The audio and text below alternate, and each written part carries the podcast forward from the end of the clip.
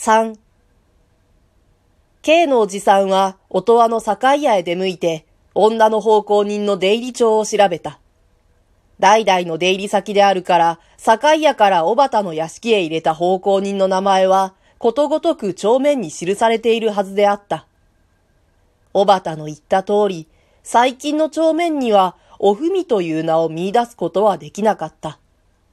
三年、五年、十年と、だんだんに遡って調べたが、お冬、おふく、おふさ、すべて負の字のつく女の名は一つも見えなかった。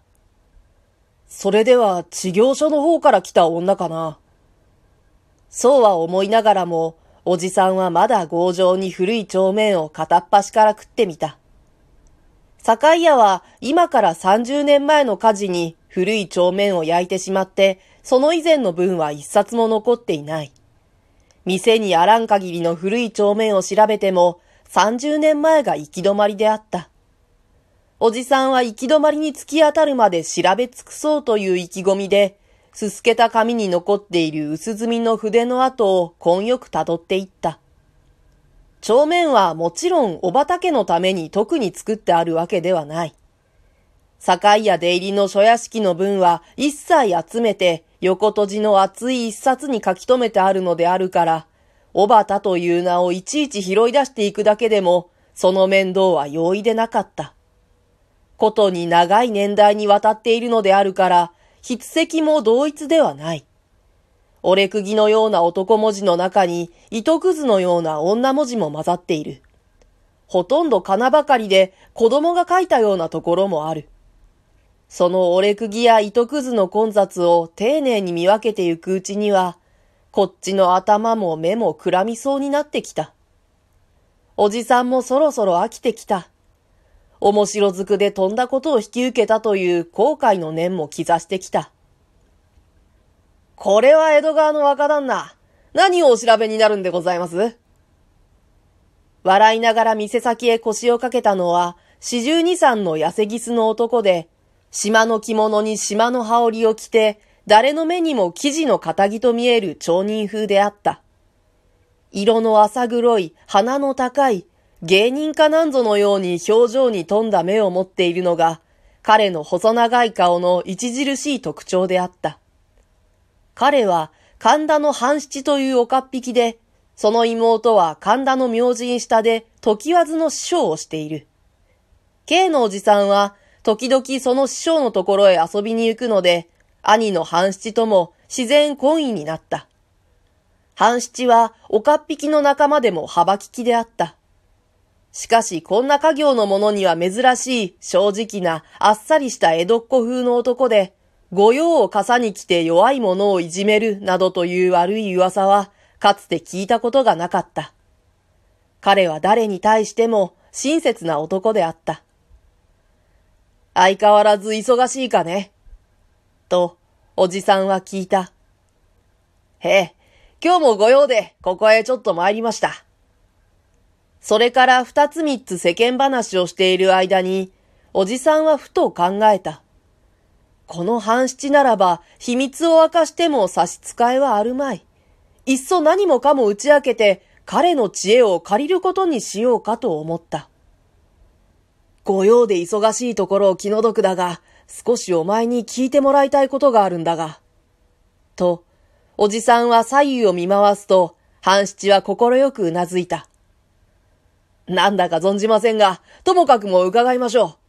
おい、おかみさん二階をちょいと借りるぜ。いいかい?彼は先に立って狭い二階に上がった。二階は六畳一間で、薄暗い隅にはつづらなどが置いてあった。おじさんも後から続いて上がって、おばたの屋敷の奇怪な出来事について詳しく話した。どうだろう。うまくその幽霊の正体を突き止める工夫はあるまいか。幽霊の身元が分かってその法事供養でもしてやれば、それでよかろうと思うんだが。まあ、そうですね。と、半七は首をかしげてしばらく考えていた。ねえ、旦那。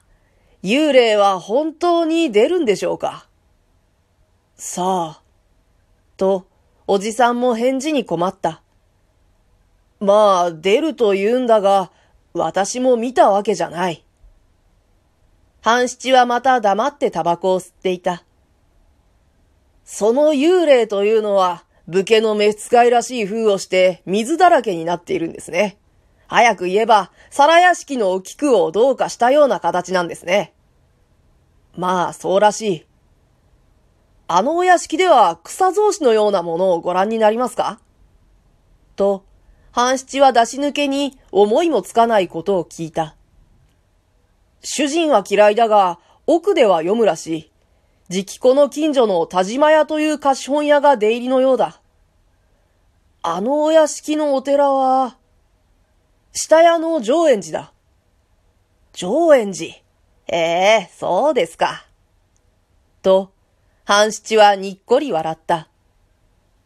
何か心当たりがあるかねおばたの奥様はお美しいんですかまあ、いい女の方だろう。年は21だ。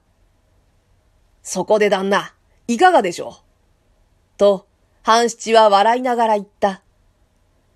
お屋敷型の内輪のことに私どもが首を突っ込んじゃ悪うございますが、いっそこれは私にお任せくださいませんか？二三日のうちにきっと拉致を開けてお目にかけます。もちろん、これはあなたと私だけのことで、決して他言はいたしませんから。K のおじさんは、半七を信用して万事を頼むと言った。半七も受け合った。しかし自分はあくまでも影の人として働くので、表面はあなたが探索の役目を引き受けているのであるから、その結果を小畑の屋敷へ報告する都合上、ご迷惑でも明日からあなたも一緒に歩いてくれとのことであった。どうで暇の多い体であるから、おじさんもじきに承知した。商売人の中でも腕利きと言われている半七が、この事件をどんな風に扱うかと、おじさんは多大の興味を持って明日を待つことにした。その日は半七に分かれて、おじさんは深川の某所に開かれる北区の雲座に行った。